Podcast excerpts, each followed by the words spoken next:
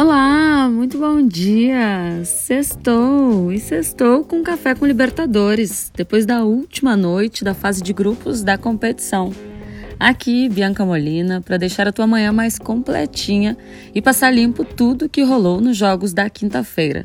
Mas antes, um sonzinho, vai! Dois brasileiros entraram em campo para confirmar a classificação às oitavas de final e os dois alcançaram o objetivo, mas com cenários bem diferentes. O Atlético Paranaense, que há duas rodadas era lanterna do Grupo B, fez o dever de casa, emendou duas vitórias consecutivas na Arena da Baixada e garantiu a vaga. Ontem venceu Caracas por 5 a 1 e o Christian, autor de dois desses cinco gols, foi o craque do jogo. Uma ótima noite, né? É uma sensação. Não tem nem palavras para descrever. Estou muito feliz que a equipe vem evoluindo, eu estou evoluindo, a gente está num crescimento muito bom e a gente vai em busca de mais objetivo, que a gente sabe que nós temos um elenco muito forte. O Pablo marcou duas vezes e também o Pedro Rocha. Esse fechou a conta. Vitória boa do Furacão, mas que não deixou a equipe com a liderança do grupo. Isso porque o Libertar também venceu. Goleou o The Strongest por 4 a 1, ficou com os mesmos 10 pontos, mas com vantagem no saldo de gols.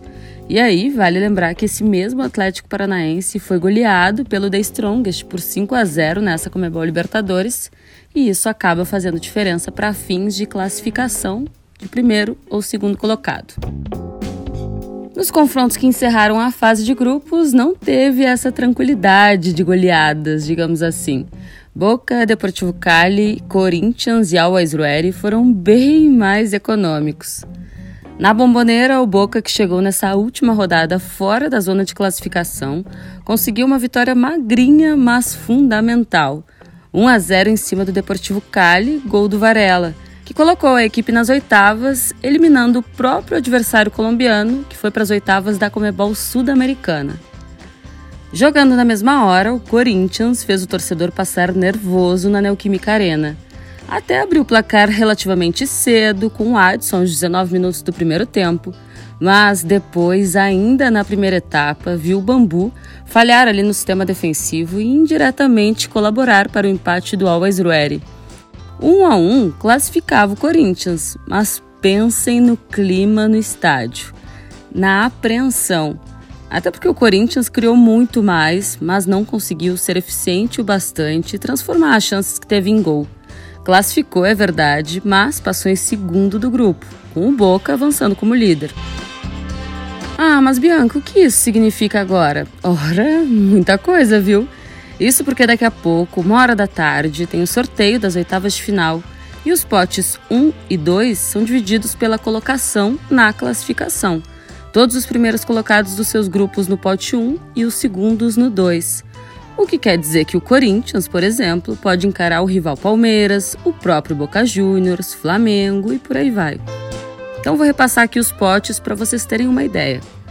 Pote 1, Palmeiras, Libertar, Estudiantes, Atlético Mineiro, Boca Juniors, River Plate, Colón e Flamengo.